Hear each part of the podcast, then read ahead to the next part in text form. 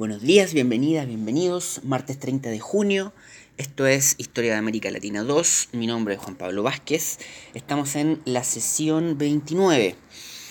Equipo, como ya yo súper reiterativamente lo he estado mm, comunicando, informando durante las últimas, las últimas clases y como con seguridad ustedes ya lo, tienen claro también, esta es nuestra última semana de, de sesiones y encuentros regulares como este Em, es, probable que eh, yo igual no, les pida, pero sí agende una, próxima reunión la próxima semana. Em, bueno, ninguna ha sido con, asistencias comprometidas ni con obligatoriedad, pero la de la próxima semana es más, digamos, menos, con, menos obligatoriedad todavía. Básicamente em, Espero yo la próxima semana tener todas sus pruebas, la segunda evaluación lista. Por lo tanto, mm, podríamos agendar una reunión para la próxima semana, pero básicamente para hacer una suerte de retroalimentación de la, prueba, a la que están muy invitados, bienvenidas y bienvenidos eh, a asistir, ¿no? Si no asusten no, no, hay problema, pero, pero podríamos, podríamos hacer eso. Pero nada, en términos de, nuestras sesiones regulares, eh, hoy y mañana son las últimas dos. Eh, así que nada, son semanas eh, donde todo cuesta un poco más, entre el frío y el desgaste del semestre, pero, mm, pero también son los últimos minutos del partido, así que mm, como ustedes saben, hay que tener concentración hasta el final, si no el resultado puede cambiar. Así que mm, vamos adelante con nuestras últimas dos sesiones, que están ambas dos en, el marco de, la última unidad de la asignatura, que lleva por título eh, Modelos en pugna contra la desigualdad, la corrupción, el centralismo y el racismo, Nueva Derecha, Socialdemocracia Moderada y Países Bolivarianos. En términos del tiempo, esta unidad nos propone hacer un recorrido por 1990-2010, más o menos, ¿no? Ese es como el, rango de tiempo. Benjamín, por favor, vamos a la, a la página siguiente.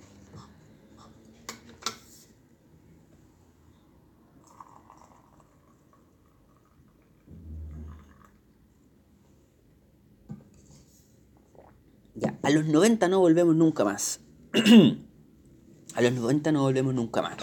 Esta es una, una, mm, una, digamos, un rayado, una suerte como de, graffiti que se suele ver en algunas calles de América Latina, particularmente en algunas calles de Argentina. Entonces vamos a, probablemente en el, en el transcurso de, la, de las láminas, vamos a, mm, a, o en el transcurso de la conversación, vamos a ir como descifrando el, el sentido de aquella frase. Em, para ahora, para ahorita, eh, propósitos de, aprendizaje para esta mañana. Eh, identificar antecedentes e hitos claves y referenciales del contexto, del contexto perdón, histórico-político de América Latina en la década de los 90 y caracterizar y analizar críticamente el denominado consenso de democracia-mercado, que era algo de lo que conversábamos la semana anterior eh, o, por lo menos la semana anterior establecíamos el, concepto, eh, que no es un término mío para nada, sino que es de em, Pedro Martínez Lillo y Pablo Rubio, que es parte de nuestra bibliografía de la asignatura. Entonces, bueno, nada, rondemos hoy día estos dos, estos dos propósitos estas dos grandes nociones generales, identificar antecedentes e hitos claves eh, y referenciales del contexto histórico-político de América Latina en la década de los 90 y caracterizar y analizar críticamente el denominado consenso democracia-mercado. Básicamente, eh, vamos Benjamín a la lámina siguiente. Básicamente se trata de, em, como dicen los propósitos, eh, un, solo un segundo.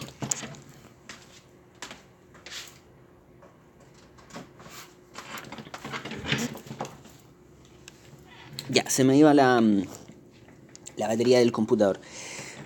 Eh, básicamente caracterizar, establecer eh, elementos eh, generales respecto a, este, al contexto histórico-político de la década de los 90 no vamos a hacer un análisis profundo de alguno de ellos, sino que básicamente es más bien establecer un orden un poquito más general, más abierto, salpicando de, mm, antecedentes. E insisto, si bien no nos vamos a detener mucho rato en, alguno de ellos, eh, sí la idea es salpicar con eh, cuatro antecedentes que creo que son claves en, los 90. Eh, y finalmente algunos hitos como de cierre. ¿no? Del, o no de cierre, sino que como de ruptura o, de crack de ese consenso democracia-mercado. Entonces, nosotros la semana anterior, la semana anterior,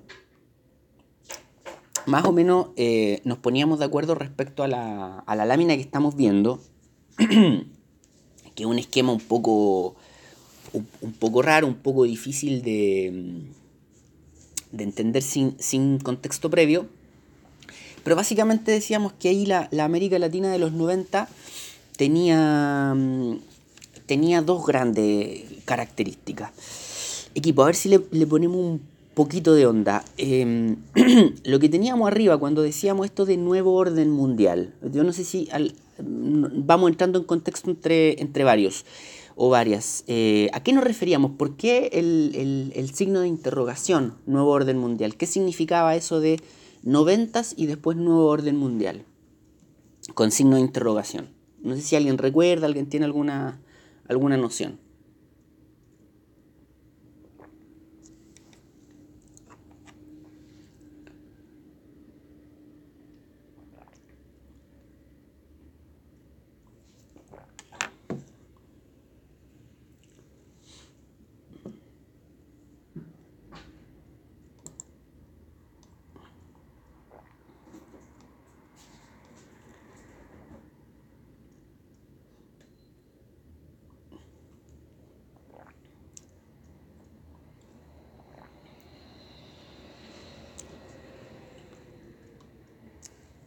Vamos, ¿qué opinan? Vivo con el complejo de que con estas clases virtuales me toca hablar mucho eh, y escuchar poco.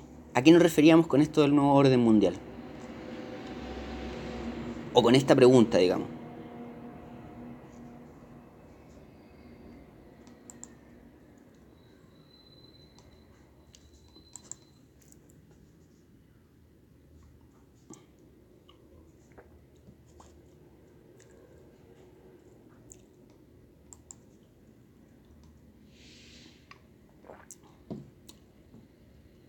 ¿No?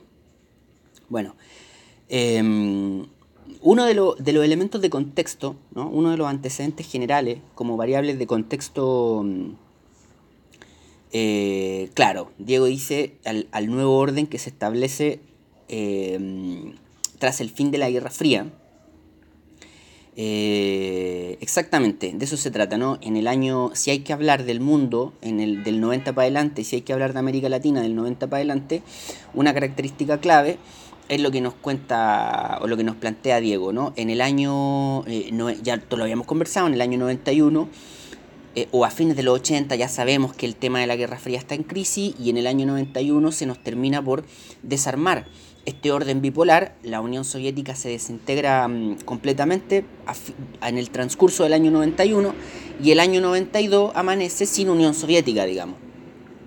Eh, por lo tanto, eh, no vamos a hacer un análisis profundo ni una discusión profunda respecto al, tema, pero lo concreto es que se nos terminan 50 eh, años de orden mundial y desde los 90 en adelante se empieza a reconstruir un nuevo orden mundial.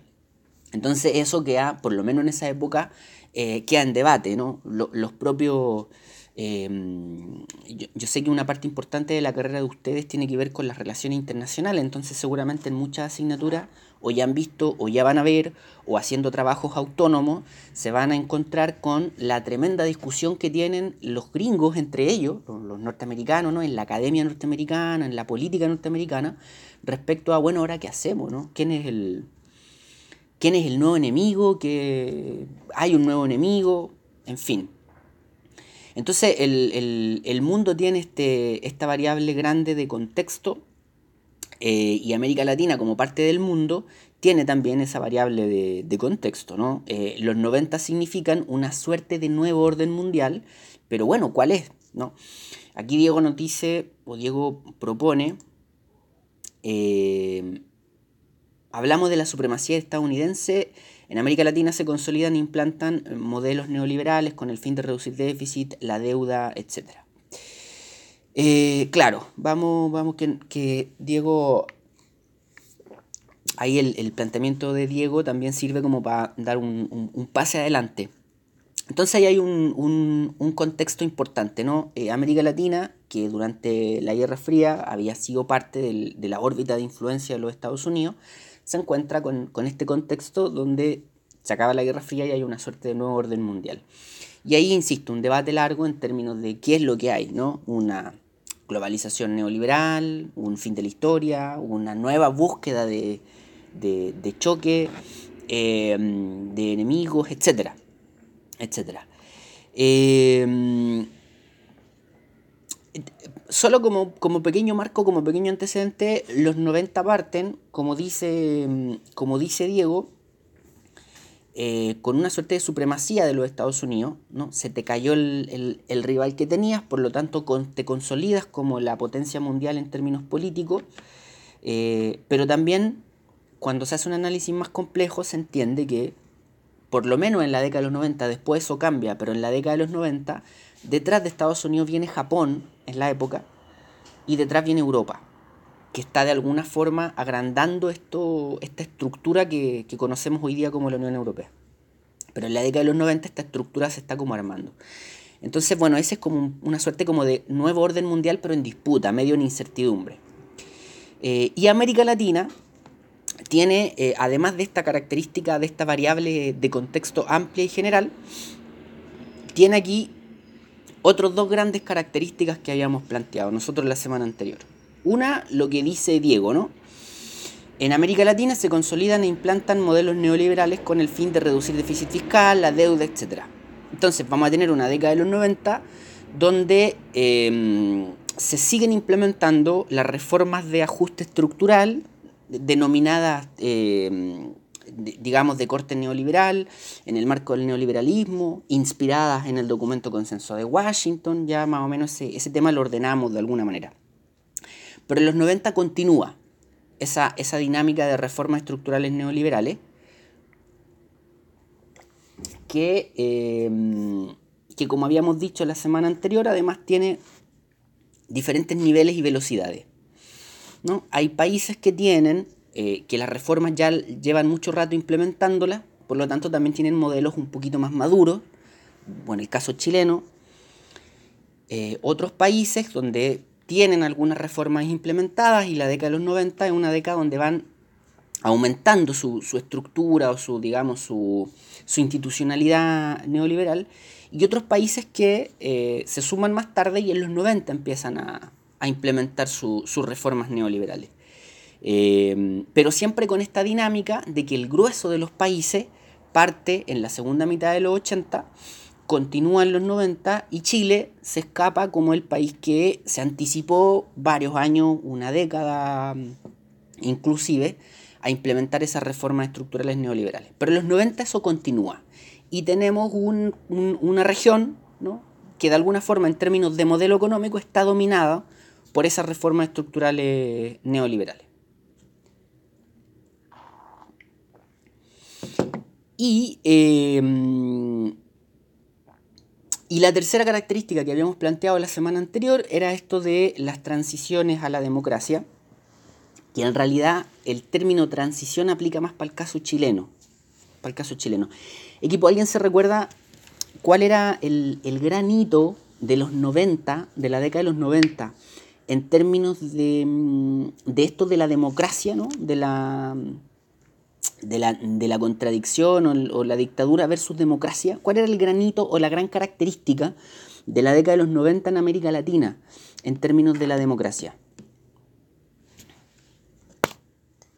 Hito así como general, sin un análisis profundo, pero habíamos dicho que la década de los 90 tenía una característica como relevante en América Latina.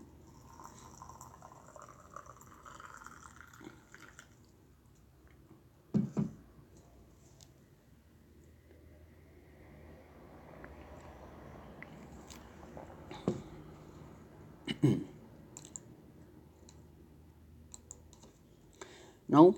Em, después de mucho tiempo, no, no quiero ocupar el término por primera vez, habría, que darle una revisión, pero después de mucho tiempo, después de mucho rato, la gran mayoría de los países eh, latinoamericanos em, y de los que reconocemos como del concierto sudamericano eh, van, a, mm, van a tener eh, sistemas democráticos. ¿no?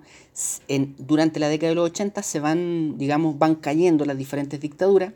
La chilena es la última. Chile en el año 90 recupera un, un gobierno electoralmente resuelto como sabemos. Por lo tanto, la década de los 90 tiene esa característica también en América Latina, que mm, teníamos una, eh, a todos nuestros gobiernos como gobiernos electos democráticamente y ya no, teníamos esas dictaduras que eran tan frecuentes en la década de los 70 y los 80.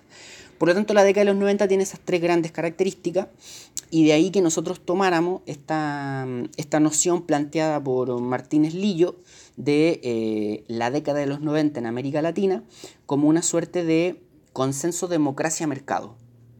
¿No? El, y democracia, por favor, entendamos, Martínez Lillo, de hecho, un autor crítico, no, em, es, eh, digamos, eh, alguien acrítico ni mucho menos, em, cuando se refiere a, consenso democracia-mercado, no es que está haciendo un análisis profundo de la calidad de la democracia ni del sentido del concepto de democracia, pero sí está instalando la lógica que acabamos de, mencionar. América Latina en los 90, eh, en términos de modelo económico, eh, con un modelo económico dominante como este modelo neoliberal, y también con un sistema político predominante que son gobiernos democráticamente electos o gobiernos electos, digamos, por, por el voto popular, etc. ¿no? Ya no, se supone que se ha dejado atrás esta época de las dictaduras militares. Benjamín, por favor, vamos adelante con la siguiente lámina.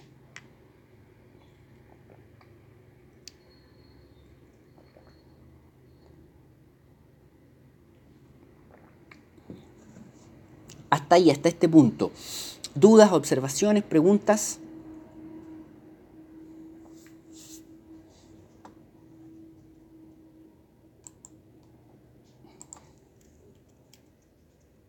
No, ya, vamos.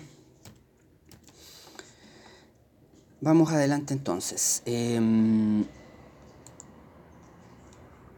bueno, entonces, ¿de qué se trata este, este, esta suerte de consenso democracia-mercado? ¿no? ¿De qué, eh, ¿Cuál es el gran, el, gran tema y ¿no? ¿Cómo, ¿Cómo, lo podemos caracterizar? ¿no? Habíamos dicho que íbamos a establecer una serie de antecedentes generales más que hacer una, una profundización en alguno de ellos.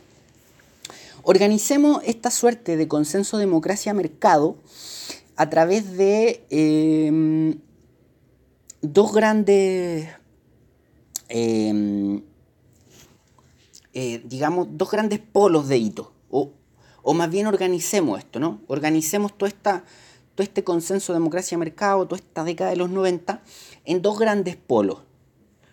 Por una parte, como está la lámina acá, eh, elementos de despliegue, ¿no? o hitos de despliegue, es decir, antecedentes a través de los cuales podemos entender cómo progresa, cómo avanza, cómo se despliega este consenso democracia-mercado, ¿no? ¿Qué significa esto?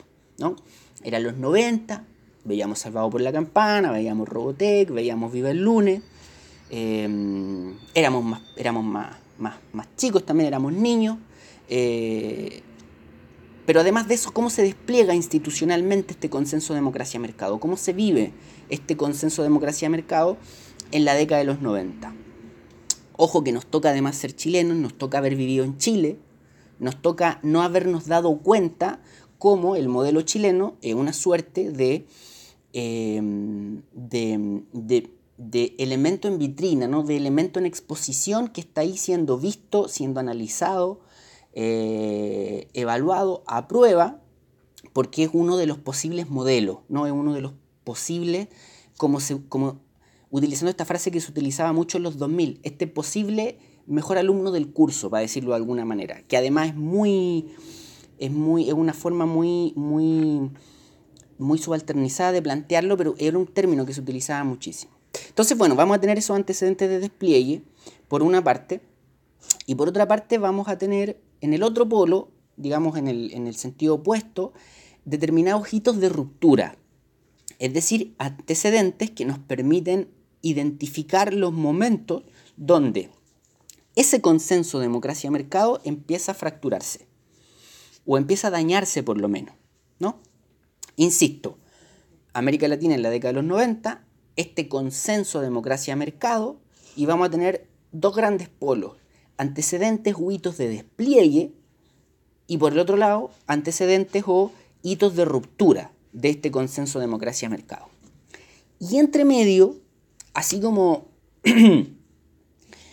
eh, como, eh, como trans, no sé si transversalmente, pero, pero un, poco transitando esta década, transitando esta este consenso democracia-mercado, pero en un sentido distinto, diferente, eh, un tercer gran elemento en, en todo este contexto, que es lo que los autores plantean, digamos, no los autores, sino que el programa de la asignatura plantea como la irrupción de los pueblos indígenas. Por eso yo planteo ese, ese, ese digamos, ese, mm, ese antecedente, no en línea con los hitos de despliegue o con los hitos de ruptura, sino que em, como un antecedente que está ahí entre medio, que de alguna forma viene a, ofrecer un panorama distinto en la década de los 90. ¿no? Viene como a, ofrecer un contrapunto, ¿no? un contraargumento a ese consenso democracia-mercado en la década de los 90. Eh, lo vamos a dejar ahí y lo vamos a retomar en, uno, en unos segundos más. Entonces, estos hitos de eh, equipo, hasta aquí, ¿alguna duda, alguna pregunta? ¿Funciona? ¿Se entiende? ¿Algún problema?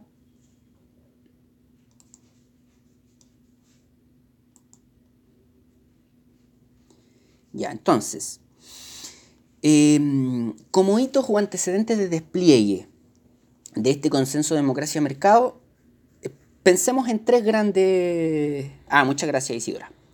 Pensemos en tres grandes antecedentes, que ya los habíamos, lo habíamos, de alguna forma lo habíamos, habíamos mencionado. En, primer lugar, que la década de los 90 es una década donde siguen implementándose estas reformas de mercado, utilizando el término o siguiendo la lógica de, consenso democracia-mercado. Pero cuando nos referimos a, reformas de mercado, estamos hablando de la reforma eh, de ajuste estructural del, del modelo neoliberal. Entonces la década de los 90 es una década donde se siguen implementando esas reformas. Eh, ya habíamos dado los ejemplos de Ecuador, como entre el año 92 y el 94 ellos crean leyes, ¿no? leyes de la República en función del, digamos, de estas reformas estructurales del modelo. ¿no? Eh, le traspasan los servicios públicos, por ejemplo, al sector privado. Eh, por ley, el Banco Central no podía financiar a, a instituciones públicas, etc. Es decir, achicamos el sector público y se lo traspasamos al sector privado. Ahí teníamos dos grandes reformas en el caso ecuatoriano. Pero también en la década de los 90, por ejemplo, algo que se puso muy de moda por ahí por el 2012-2013, es el tema del petróleo en Argentina, el tema de Repsol, bueno, el petróleo y el gas en Argentina. Eh, a principios de la década de los 90, Menem, creo que por el año 92, no estoy seguro el año, privatiza eh, o da luz verde, digamos, para privatizar eh, empresas públicas eh, o, digamos, el, conjunto de operaciones, o, bueno, o por lo menos el sector de los hidrocarburos. Solo un pequeño paréntesis, ¿por qué se puso de moda en el 2012? Porque en el 2012 se revierte todo eso. ¿no? Bajo la presidencia de Cristina Fernández se va a revertir la privatización de los hidrocarburos de, Argentina, que fue un tema bien polémico, es como como dato medio freak, después en España se lo preguntan a, Bielsa, en, cuando dirigía en, España. Eh, porque Bielsa era argentino y porque eh, la empresa privada que se vio perjudicada con esa nacionalización del 2012 fue justamente una empresa española. Entonces había como una suerte de polémica internacional. Pero el punto es que a principios de los 90, por ejemplo en Argentina, cuando se empiezan a implementar estas reformas de mercado ya en profundidad, bajo el gobierno de Menem, eh, uno de los grandes elementos es las privatizaciones en el sector de los hidrocarburos. O sea, imagínense eso, ¿no?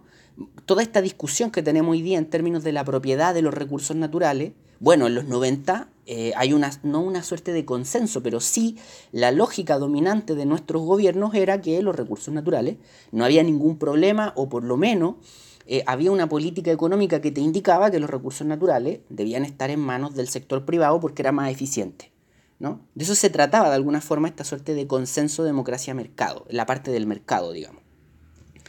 Entonces en los 90 se siguen implementando esta, esta reforma.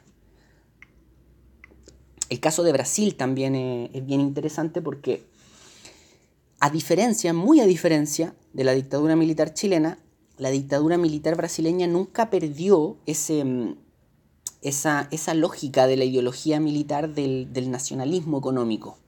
Por lo tanto, em, el, modelo en Brasil propiamente tal también se empieza a implementar en, a fines de los 80, principios de los 90. Entonces, por ejemplo, cuando Chile va en los 90 en una tercera ola de privatizaciones, estos países van algunos recién pasando de la primera a la segunda y algunos incluso en una primera ola de, privatizaciones. Pero bueno, en los 90 entonces vamos a tener este impulso grande de reformas estructurales neoliberales con distintos niveles. Em, también en el marco de este despliegue vamos a tener em, aquí en este, digamos, en esta nube, o aquí en, el, en el esquema que estamos viendo, hay una nube que dice ALCA. Esto lo mencionamos la semana anterior. ¿Alguien recuerda a qué nos referimos con ALCA? ¿Qué era el ALCA?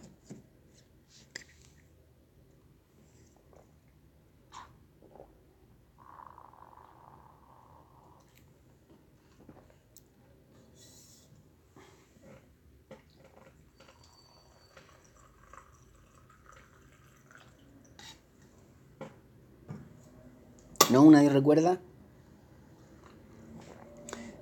Claro, exactamente, Diego. El área de libre comercio de las Américas. Eh, entonces, el modelo económico se empieza a implementar, como ya habíamos dicho, década de los 80, década de los 90, avanza el modelo económico. Y una de las áreas en donde este modelo avanza, y ojo, paréntesis, no, no, no lo estoy intentando plantear como una cosa ni conspirativa ni, ni maniquea, para nada. Es un proyecto económico histórico que se está desplegando, que la década de los 90 es una década donde se está desplegando, ¿ya? Entonces, eh, avanza este, este modelo, avanza este proyecto, y en Estados Unidos, el primero de enero de 1994, entra en vigor, o sea, entra en rigor, digamos, eh, un, em, un acuerdo comercial entre los Estados Unidos, Canadá y México, que, cuyas siglas es NAFTA, que en Chile fue, fue bien famoso bajo el gobierno de Eduardo Ruiz Tagle, porque mm, Chile pretendía entrar al NAFTA. Eh, pero bueno, entonces el 1 de enero de 1994 entra en vigor este acuerdo, o entra en rigor, o entra en, ley, digamos, este acuerdo eh, denominado NAFTA entre Canadá, Estados Unidos y México, que es básicamente un acuerdo de libre comercio entre estos tres países. Entonces fíjense cómo México se suma a un área de libre comercio con los Estados Unidos, con Canadá, de alguna forma eh, consolidando más este modelo económico, pero ya en términos del flujo global, del flujo internacional. O sea, ya no solo el modelo se está consolidando dentro de cada uno de los países, sino que además se están construyendo los instrumentos que van a permitir más libremente el flujo global, el despliegue global del modelo. Entonces, así como Estados Unidos, México y Canadá llegan a este acuerdo de libre comercio entre los tres, eh, en el mismo año 94 se realiza una reunión en Miami eh, donde Estados Unidos le propone a los países de América Latina y a Canadá una área de libre comercio de las Américas. Eso significa ALCA, una área de libre comercio de las Américas. Es decir, una gran alianza de libre mercado, de libre comercio, una suerte como de, en términos bien bruscos, para que se entienda, una suerte de TLC, pero para toda América, desde Canadá hasta la Patagonia. Eh, eso se propone en el año 94 y se va trabajando paulatinamente, paulatinamente. Entonces imagínense, un acuerdo que van a firmar todos los países de, de América, del continente americano, o la gran mayoría de los países del continente americano. Ahora, sabemos que políticamente ahí lo que importa, o lo más relevante, es que los países más grandes sean parte del acuerdo. Y en la medida en que los países más grandes son parte del acuerdo, los países pequeños se van sumando. Pero en este caso, evidentemente, además de los países de Norteamérica, además de México, en el caso de los sudamericanos, importa mucho que haya, que exista esta columna vertebral eh, México, Argentina, perdón, em, México, Argentina, Brasil, y probablemente también en el, en el, contexto, el caso chileno también era bien, era bien relevante. Entonces, ese proyecto, ese acuerdo del área de libre comercio de las Américas se empieza a trabajar en el año 94 y se va a trabajar durante toda la década de los 90 y eh, parte de los 2000. ¿no? Es un proyecto que existe, que está ahí, que los países de América Latina lo tienen presente y que muchos adhieren y que se va trabajando, se va negociando, se van acordando cosas, etc. Entonces, es un poco extraño, pero a medida que la década de los 90 avanza, este acuerdo también va avanzando, digamos, para llegar a una suerte de punto final donde los países lo firman y entra en vigor este área de libre comercio de las Américas. ¿Ya? Entonces ahí tenemos como un tercer hito eh, relevante en ese contexto. Perdón, un segundo hito como relevante en este contexto de despliegue. Y un tercer hito de despliegue que yo quiero o quise plantear es esto que denominamos como el modelo chileno, o que yo planteo como el modelo chileno. Eh, y bueno, ¿por qué el modelo chileno? Básicamente por, dos cuestiones. Primero porque como sabemos, eh, en, este marco del, contexto de América Latina bajo el consenso democracia-mercado, eh, no por el tema democracia, pero sí por el tema mercado, Chile es un país que lleva eh, años de, digamos, que está más maduro porque lleva años de eh, implementación del modelo con anticipación respecto al resto.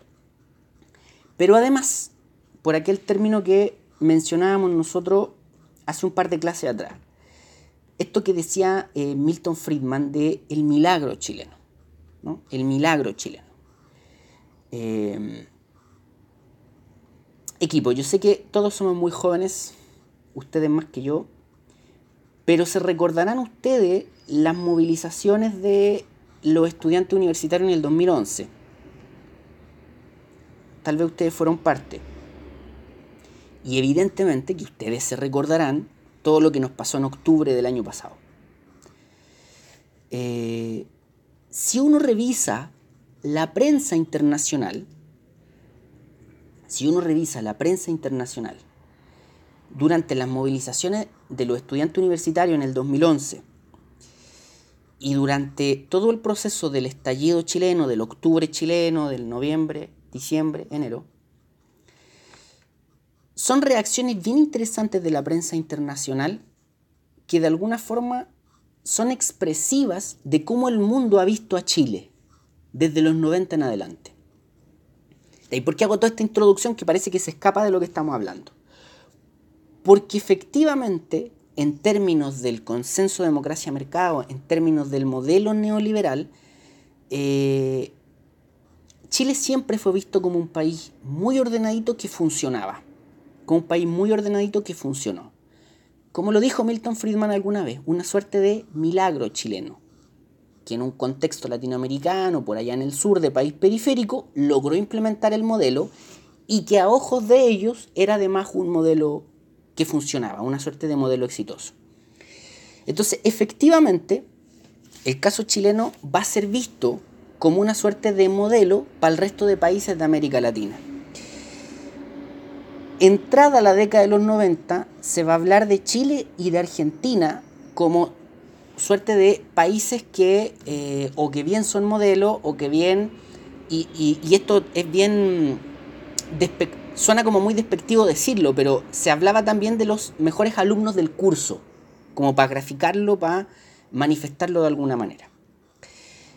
Entonces miremos dos segundos el caso chileno, o un par de minutos en realidad el, caso chileno, para entender un poco de qué, de qué se trató el caso chileno en, en los 90 y a principios de los 2000. Vamos adelante con la siguiente lámina.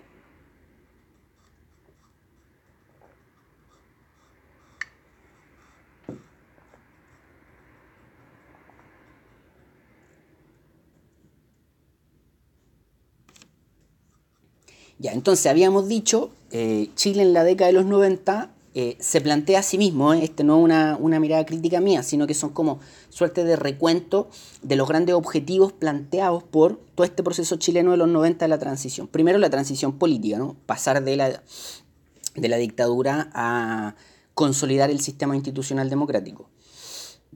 Segundo, y esto es relevante, por, esta es una de las razones por las cuales creo que vale la pena mirar detenidamente el caso chileno.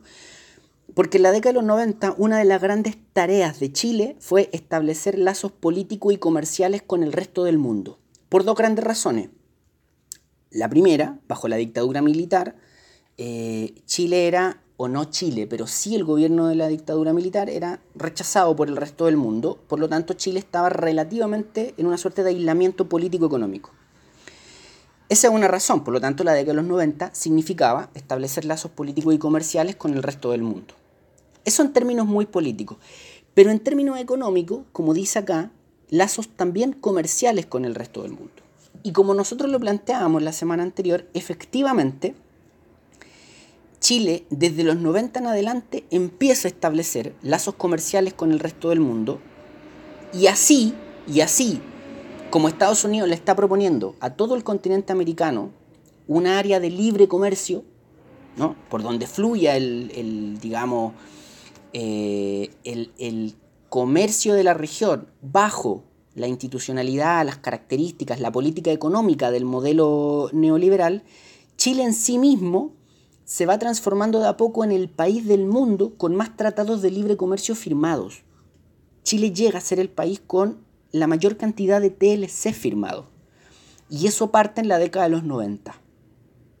Entonces, esa una, esa una ¿por qué lo digo? No, no solo como para que identifiquemos las características del caso chileno, porque de verdad en el resto de los países de América Latina están observando esto. Y los economistas neoliberales, los políticos de, de una derecha neoliberal, plantean el caso chileno, en otros países plantean el caso chileno como un ejemplo una cosa de Chile se está abriendo al mundo y nosotros, los otros países, todavía no somos capaces de abrirnos al mundo. Entonces, ese caso chileno, insisto, por eso es importante verlo, porque es visto por otros, por otros países, eh, o digamos, por, por, por los sectores de esos otros países que son proclives al modelo, ven a Chile como una suerte de, al modelo neoliberal, ven a Chile como una suerte de ejemplo. Y en el caso particular chileno hay una tercera tarea importante que también tiene mucho que ver con esta suerte de consenso democracia-mercado y que tiene que ver con la reducción de la pobreza. Que tiene que ver con la reducción de la pobreza. Y esto es un poco una cosa que decíamos la semana anterior. El Chile de los 90, sin salirse del modelo neoliberal, resguardando la estabilidad macroeconómica, se puso como tarea reducir pobreza. Y en ese punto, la única forma de reducir pobreza era eh, aumentar el gasto público social, pero insisto, sin destruir o sin salirse de la institucionalidad neoliberal. Benjamín, vamos adelante con la siguiente lámina.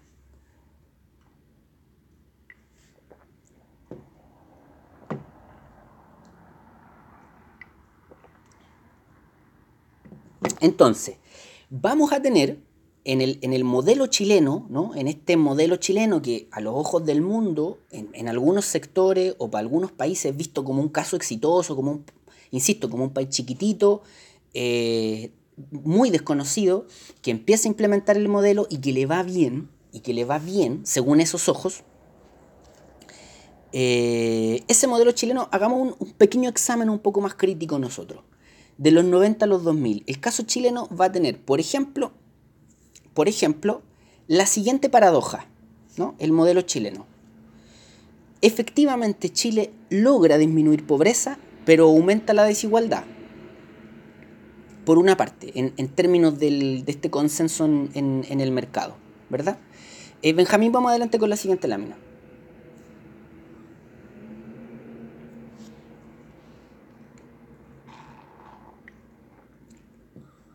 Por ejemplo, en la lámina que nosotros vemos aquí a, continuación, estamos viendo una estadística del índice de desarrollo humano desde el año 80 hasta el año 2013. Entonces, efectivamente, ustedes pueden ver cómo el índice de desarrollo humano eh, va subiendo progresivamente, sobre todo desde el 90 en adelante. Sea, si uno hace el, promedio, digamos, de la evolución del desarrollo humano para el caso chileno, vamos a ver una evolución positiva en este caso. El desarrollo humano aumenta para el caso chileno. Benjamín, vamos a la siguiente lámina.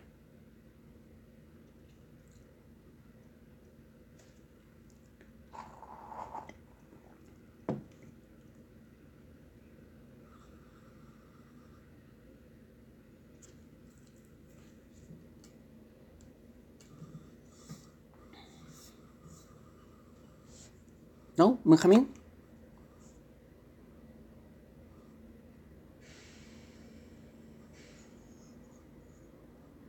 Ah, ya, perfecto. Sí, ahí cambió.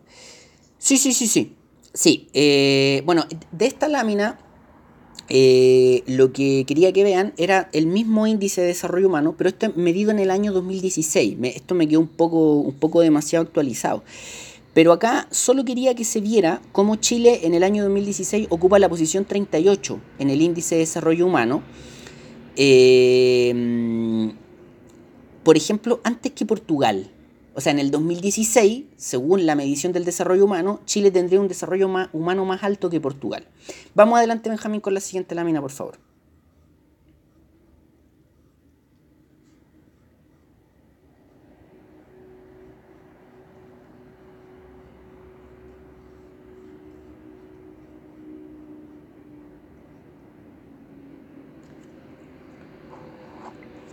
Otra, otra más, adelante.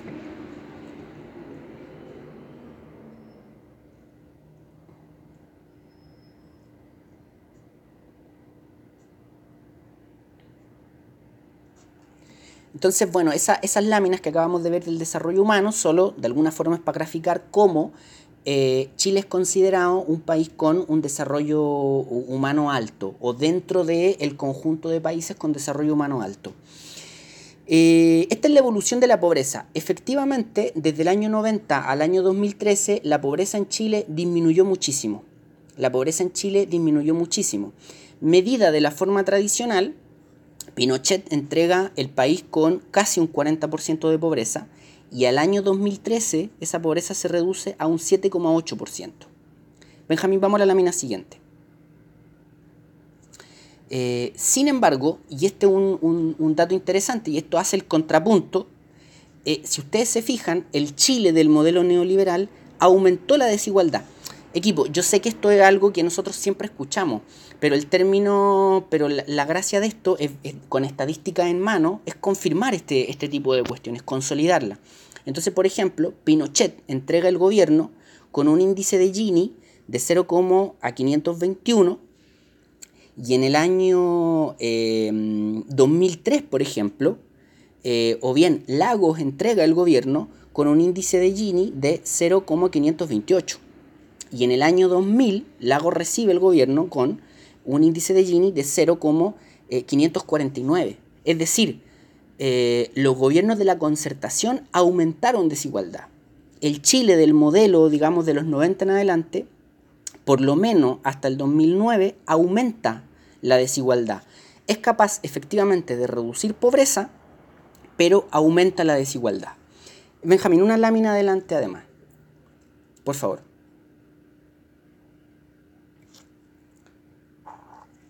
Y en la lámina siguiente hay un dato un poco más cualitativo eh, respecto al... Em, en términos de la... No, una lámina adelante, por favor, una más.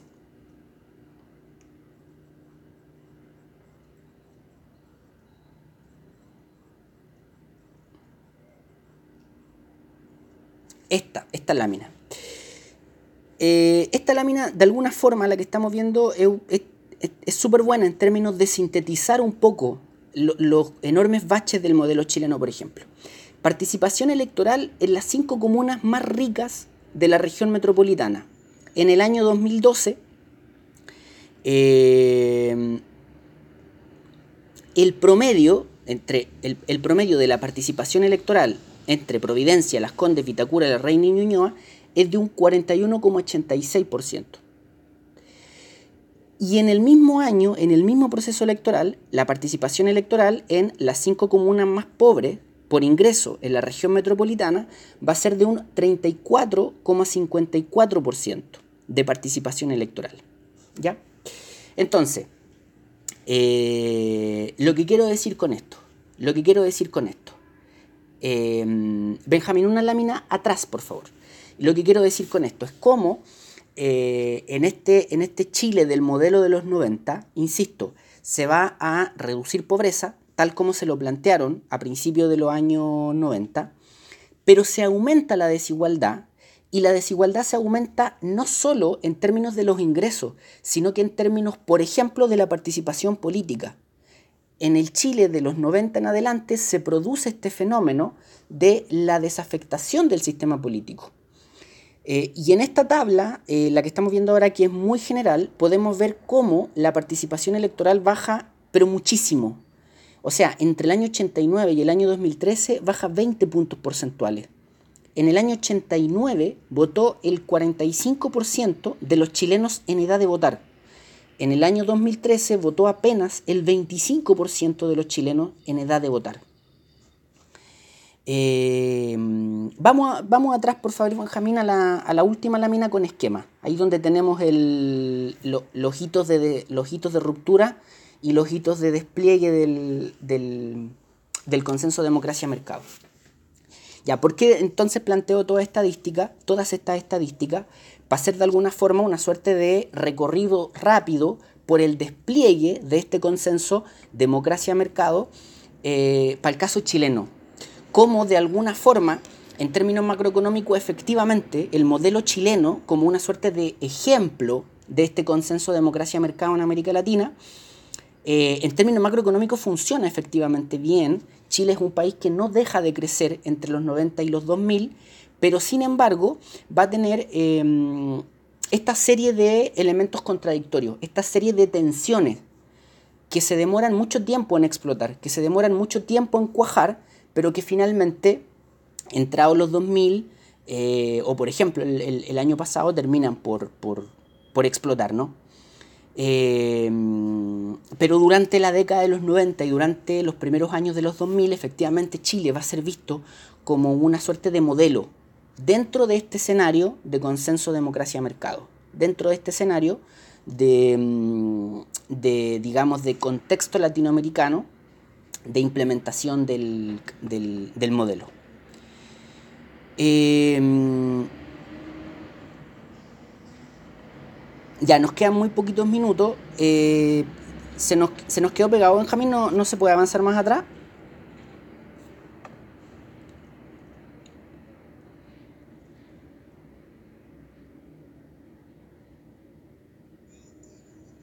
Ah, ya, perfecto. Ya, entonces, em, entonces, eh, el día de mañana, el día de mañana, luego de, haber más o menos visto estos tres hitos de despliegue, ¿no? la implementación de la reforma, el modelo chileno o el caso chileno, y por otro lado, el, este proyecto de ALCA, o sea, cómo también se va construyendo una institucionalidad, eh, un acuerdo de libre comercio para todas las Américas, o sea, además de ir consolidando el modelo al interior de los países, lo vamos intentando desplegar a través de las fronteras del, continente. Mañana miramos cómo eh, surge de alguna forma esta anomalía dentro del consenso democracia-mercado, que es la irrupción de los pueblos indígenas que plantean un, contraargumento, ¿no? una suerte de contrapunto a ese consenso. Eh, y en segundo lugar, esto que denominamos como los hitos de ruptura o los hitos de, eh, de resquebrajamiento del consenso democracia-mercado, cuando ya después, a fines de los 90 y principios de los 2000, surgen antecedentes que vienen a poner en cuestión ese consenso democracia-mercado, como son principalmente las crisis de los 2000, del 99-2000, crisis severas, gravísimas en América Latina, y posteriormente este hito simbólico que es la cumbre de Mar del Plata del 2005, donde, y doy el spoiler, se rechaza el ALCA, donde después de 11 eh, años de negociaciones, los países sudamericanos dicen no vamos a firmar ese acuerdo de libre comercio. Pero eso lo vemos, lo vemos mañana y cerramos también la unidad y el, y el curso. Equipo, yo sé que estamos en la hora. Hasta aquí, hasta aquí. Eh, en este punto, ¿alguna duda final, alguna observación final, algún comentario final?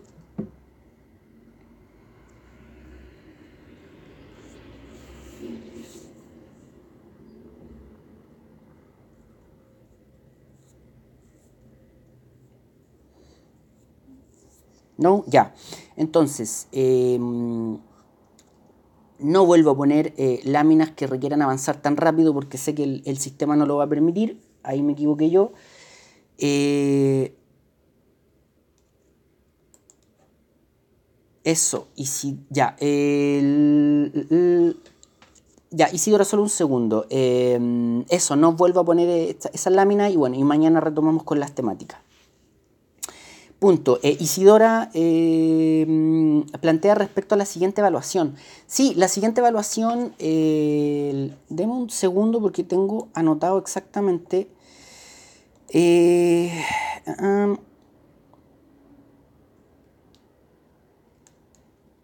el, el, periodo de la segunda evaluación, perdón, de la tercera evaluación, nos queda tiempo todavía. Lo que sí, yo tengo que entregarles las indicaciones, ¿no?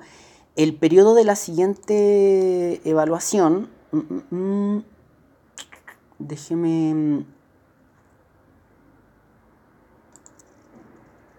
Se lo digo con, con detalle. Por favor. Demos solo un segundo, Isidora, y se lo digo con detalle, así quedamos listos con eso. Ya. El periodo de la segunda evaluación eh, se termina por la semana del 20 de, julio. Por lo tanto, eh, yo mañana tendría que, si yo lo había planificado para mañana, entregarles las instrucciones de la tercera evaluación. Ahora me, me complica hacerlo sin tenerle los resultados de la segunda. Pero bueno, la, mm, la siguiente, digamos, la, tercera evaluación, ustedes tendrían que entregármela recién por ahí por la semana del 20 de julio, así que no nos queda bastante. Lo que podríamos hacer es que yo le, mm, la próxima semana hiciéramos una, reunión para entregarle las indicaciones y los para entregarle los resultados de la segunda evaluación y las indicaciones de la tercera evaluación y ustedes me lo entregan, digamos, el trabajo terminado por ahí recién por el 22 de julio. Eso, bueno, en realidad eso es lo que habíamos, lo que habíamos planificado con una pequeña modificación. Eso, eso Isidora. Me da la impresión de que fui poco claro, pero eso es, esas son, son las fechas. Eso, ya. Ya equipo, entonces quedemos hasta acá y eh, nos vemos, nos escuchamos en realidad el día de mañana.